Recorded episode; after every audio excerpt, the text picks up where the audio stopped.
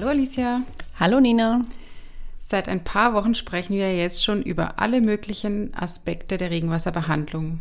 Bisher immer mit dem Fokus auf deutsche Regelungen und Vorgaben. Heute wollen wir mal die internationale Brille aufsetzen. Und warum machen wir das? Sowohl wir als Hersteller als auch viele Planungsbüros, mit denen wir zusammenarbeiten, setzen sowohl internationale als auch nationale Entwässerungsprojekte um. Oft sind dabei die Anforderungen unklar und eine Planung wird vor besondere Herausforderungen gestellt. Mit dieser Podcast-Folge möchten wir Ihnen einen Überblick geben, wie das Thema Regenwasserbehandlung im internationalen Umfeld einzuordnen ist. Alicia berichtet von ihren Erfahrungen aus bereits umgesetzten internationalen Projekten. Jetzt wünschen wir Ihnen viel Spaß beim Hören.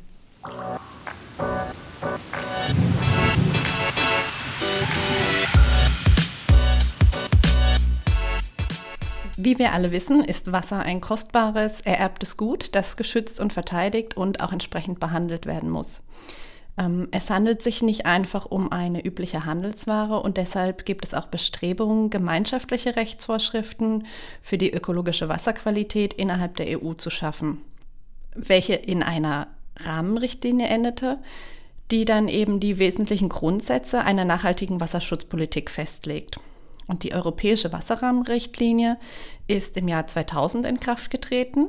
Und durch die Richtlinie werden insbesondere auch neue Impulse für einen stärkeren ökologisch ausgerichteten und ganzheitlichen Gewässerschutz ähm, erwartet. Realistisch gesehen muss man allerdings sagen, dass diese Richtlinie bereits schon über 20 Jahre alt ist und sich seitdem auch nicht so viel geändert hat. 20 Jahre ist tatsächlich eine lange Zeit. Wobei wir wissen ja in der Baubranche, bis sich Normen, Regelungen verändern, das dauert so seine Zeit. Aber was wurde damals in der Wasserrichtlinie genau festgelegt?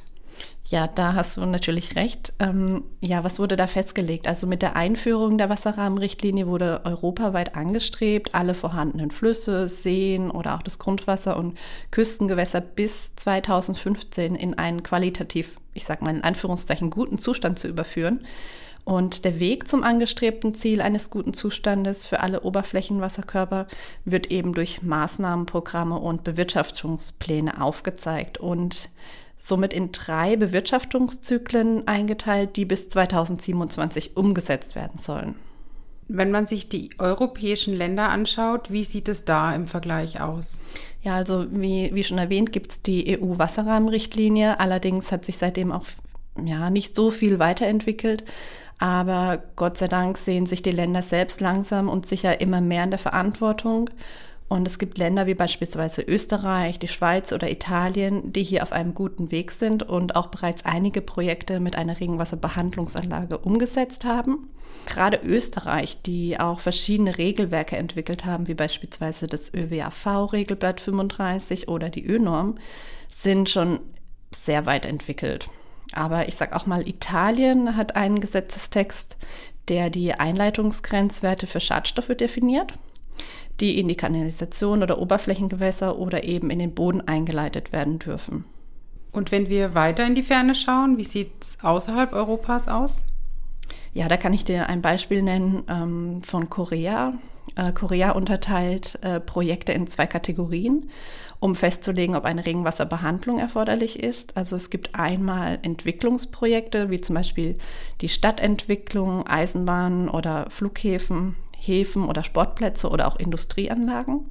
Und die zweite Kategorie ähm, sind Projekte wie beispielsweise für Holz, ähm, Chemie, Metall, Abwasser oder die Abfallbehandlung.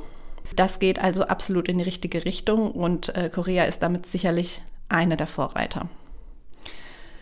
Ähm, es gibt aber auch Länder wie beispielsweise England, äh, da müssen theoretisch alle Neubauten, ob das jetzt Industriegebiete oder öffentliche Gebäude sind oder auch Mehrfamilienhäuser, mit einer Regenwasserbehandlungsanlage ausgestattet sein. Hierzu gibt es dann jeweils regionale Empfehlungen und Überprüfungen von den Behörden. Und oft bieten hier die Hersteller allerdings auch zu wenige Informationen, um zu überzeugen, ähm, dass eine Regenwasserbehandlungsanlage benötigt wird. Und deshalb entscheiden sich leider ganz viele Investoren oder Bauherren auch für eine kostengünstige Variante mit einem Ölabscheider. Allerdings ja, wird es in der Zukunft auch Änderungen in Gesetzestexten geben, die eine Regenwasserbehandlung auch wirklich unabdingbar machen. Aber es gibt auch Länder, die überhaupt keine Anforderungen an eine Regenwasserbehandlung haben, wie beispielsweise Entwicklungsländer. Da weiß man, dass es ganz andere Problematiken gibt, ähm, wie grundsätzlich die Beseitigung von Abwasser. Auch wenn die meisten Länder oder viele Länder die Vorgaben zur Regenwasserbehandlung geringer halten als in Deutschland, haben wir ja bereits einige internationale Projekte umgesetzt. Was waren dann die Beweggründe für die Entscheider? Ja, in der Regel sind die Entscheider dann davon überzeugt oder haben bereits Erfahrungen mit den Systemen gemacht. Und es sind in der Regel Bauherren oder Investoren, die innovative und moderne Lösungen anstreben. Und es werden dann projektspezifische oder stadtrelevante Anforderungen gestellt, die die Planer umsetzen müssen. Und meist ist es dann, ja, meist sind es dann internationale Planungsbüros, die Projektlösungen wie beispielsweise die Trainfix Clean kennen und dann im Projekt umsetzen wollen. Und hier sind wirklich auch aktuelle Vorreiter Österreich, die Schweiz, aber auch England oder die Niederlande. Kannst du konkrete Projekte nennen? Klar, wir haben beispielsweise ein Projekt in Rumänien, äh, in Mamaya. Da wurden äh, 9000 Meter Drainfix-Clean an einer Strandpromenade verbaut. Und hier gab es spezielle Anforderungen, also wie man schon gehört hat, mit Strand, ähm, dass auch wirklich nicht nur Wasser anfällt, sondern eben auch der Sand. Und hier gilt es beides aufzufangen, gleichzeitig auch ähm, die Schadstoffe aufzufangen und zu filtern und den Filter allerdings auch stabil zu halten. Und das ist mit einem Rinnenfiltersystem auch nach zehn Jahren noch kein Problem. Und ein weiteres Projekt haben wir in der Schweiz, in Basel, umgesetzt. Dort wurde ein Parkplatz mit einer Trinfix Clean realisiert. Und in Frankreich wurde ein Projekt umgesetzt äh, mit der Möglichkeit eines Notüberlaufs gemäß Trennerlass. Aber auch Projekte beispielsweise in Neuseeland oder England wurden mit dem System umgesetzt und zum Teil sogar mit dem Anschluss an eine Regole zur Versicherung. Na, das sind doch schon mal tolle Beispiele und das trotz niedriger gesetzlicher Vorgaben. Toll wirklich, dass Bauherren und Investoren ihre Verantwortung nicht umgehen und jetzt schon zukunftssicher die richtigen Anforderungen stellen. Ja, das finden wir natürlich auch und unterstützen gerne bei diesen besonderen Umständen, die sich dann in dem Projekt meistens ergeben. Ja, und wenn, wenn Sie länderübergreifend aktiv sind, dann hoffen wir, dass wir Ihnen mit dieser Folge einen hilfreichen Überblick geben konnten wir unterstützen Sie mit unserem internationalen Team gerne in allen Phasen Ihres Entwässerungsprojektes. Und wie Sie vielleicht schon festgestellt haben, hat sich unser Rhythmus verändert. Ab sofort gibt es jeden zweiten Montag eine neue Podcast-Folge unseres Regenwassermanagement-Podcasts. Es bleibt also dabei. Montag ist Podcast-Tag. Bis zum nächsten Mal. Tschüss. Tschüss.